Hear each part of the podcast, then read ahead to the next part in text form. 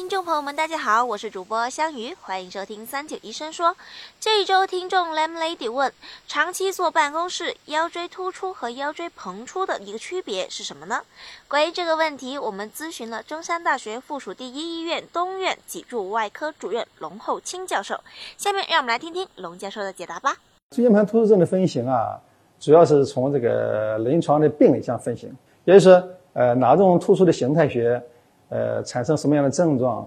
呃，有什么特点？呃，我以前也写过一篇文章，就是腰椎间盘突出症的类型，呃，及其病理学，呃，大概是两千年、两千零四年发表的，呃，发表在这个《脊椎科杂志》上。嗯，它主要讲了有这么四种类型。第一个呢，就是膨出型，呃，就是说椎间盘突出啊，呃，向四周或者向某一个方向后外方一般膨出。膨出什么意思呢？就是在膨出的。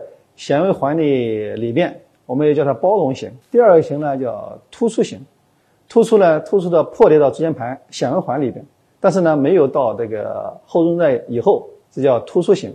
第三型呢就是这个破裂型，呃，也就是脱出型，就是脱出到后中带以后。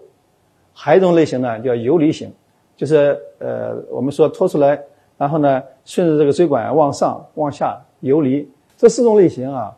呃，产生的症状，它的特点也有不同，它的病理学表现也不同，所以说呢，临床上可以根据什么呢？特别是根据核磁的影像学表现，来大体上来可以判断出这四种类型。